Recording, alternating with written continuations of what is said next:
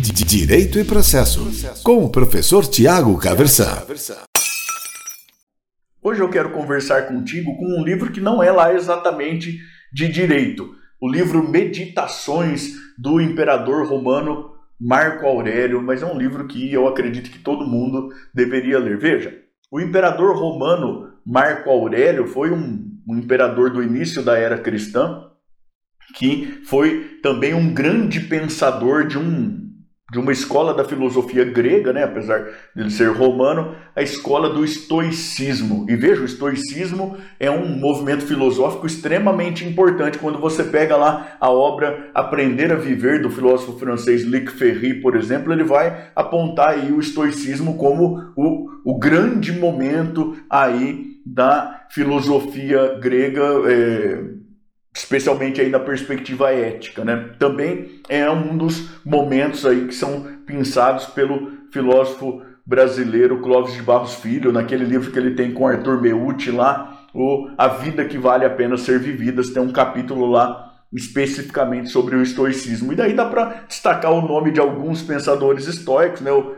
o Sêneca, por exemplo, o Epicteto e também o imperador romano Marco Aurélio. E nesse livrinho aí, Meditações não é um livro muito grande, né? é um livro que, que, que dá para ler com tranquilidade. Né? Se você pegar uma boa tradução aí, uma linguagem também que, que dá para fluir bem. E, e, é um livro bem interessante porque o, o Marco Aurélio escreveu né, inicialmente, segundo se diz pelo menos, ele não escreveu para ser lido por outras pessoas, ele escreveu como um diário de, de lições para si mesmo.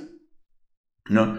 O, o, o livro é dividido em alguns capítulos e eu vou te falar que, que a grande mensagem do livro é a seguinte: olha, e, e algo que você já vai encontrar lá nos nos ensinamentos que chegaram até nós do Epicteto também e tudo mais, é assim, olha, você precisa entender que há coisas que, que dependem de você, que estão sob, sob seu arbítrio, que dependem do seu esforço, e aí você precisa fazer o melhor ao seu alcance para para chegar aos resultados que você espera. Agora você precisa entender também que há muitas outras coisas que absolutamente não dependem de você, que não estão sob a sua esfera de atuação. Aquilo que talvez possa ser classificado como infortúnio ou como sorte. E aí não adianta você ficar se lamentando ou se envaidecendo, porque isso é um desperdício de energia. Então, a grande sacada da vida é você aprender a identificar é, o que é que depende de você e aí fazer o melhor possível ao seu alcance, com sincero empenho para chegar aos resultados que você espera, e aquilo que não depende de você, você precisa é, entender que faz parte do jogo da vida e tocar a vida também do melhor, da melhor maneira possível, porque o contrário é se comprometer com uma vida de infelicidade, o que é uma bobagem é, sem tamanho. Veja, o livro, como eu disse lá no início, não é exatamente de direito, mas eu, eu entendo que é um livro muito útil, é dos melhores livros que eu já li para a vida de qualquer pessoa e talvez é, muito para a vida de quem é da nossa área do direito também. É um mercado tão concorrido, seja de advocacia, seja de concursos né, e tudo mais, com tanta pressão, com tanta gente vivendo por imagem e tudo mais e tal, e as pessoas se se entristecendo e, e, e, se martirizando e tudo mais por circunstâncias que absolutamente não estão na sua esfera de decisão, né? A mensagem é, talvez do livro possa ser resumida para um caipira como eu aí da seguinte maneira: olha, não é você que dá as cartas do jogo da vida, né? A, a, a inteligência está em fazer o melhor jogo possível com a mão que você tiver em cada rodada. É, é mais ou menos isso. Você tem que identificar a mão que você tem desse jogo de cartas em que não é você quem dá as cartas e fazer o melhor jogo possível.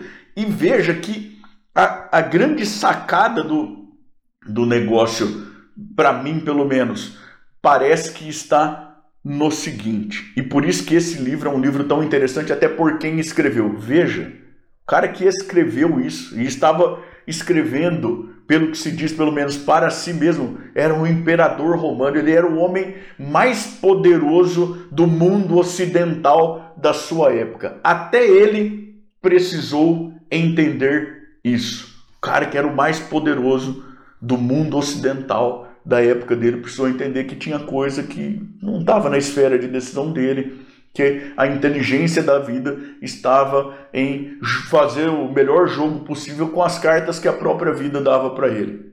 O imperador romano.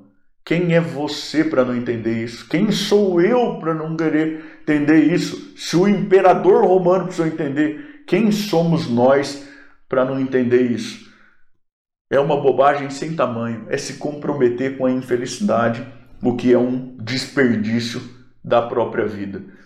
O vídeo não é exatamente sobre direito, mas é sobre um livro muito, muito, muito legal que merece ser lido por todo mundo, acredito, e talvez ainda mais espe especialmente pelo pessoal da nossa área, pelos motivos que eu já te falei, por outros motivos vários que com certeza você vai conseguir intuir aí também, tá certo? De maneira que eu recomendo fortemente que se você não leu ainda, procure ler o quanto antes as meditações do imperador romano Marco Aurélio, tá certo? Direito e processo, com o professor Tiago Caversan.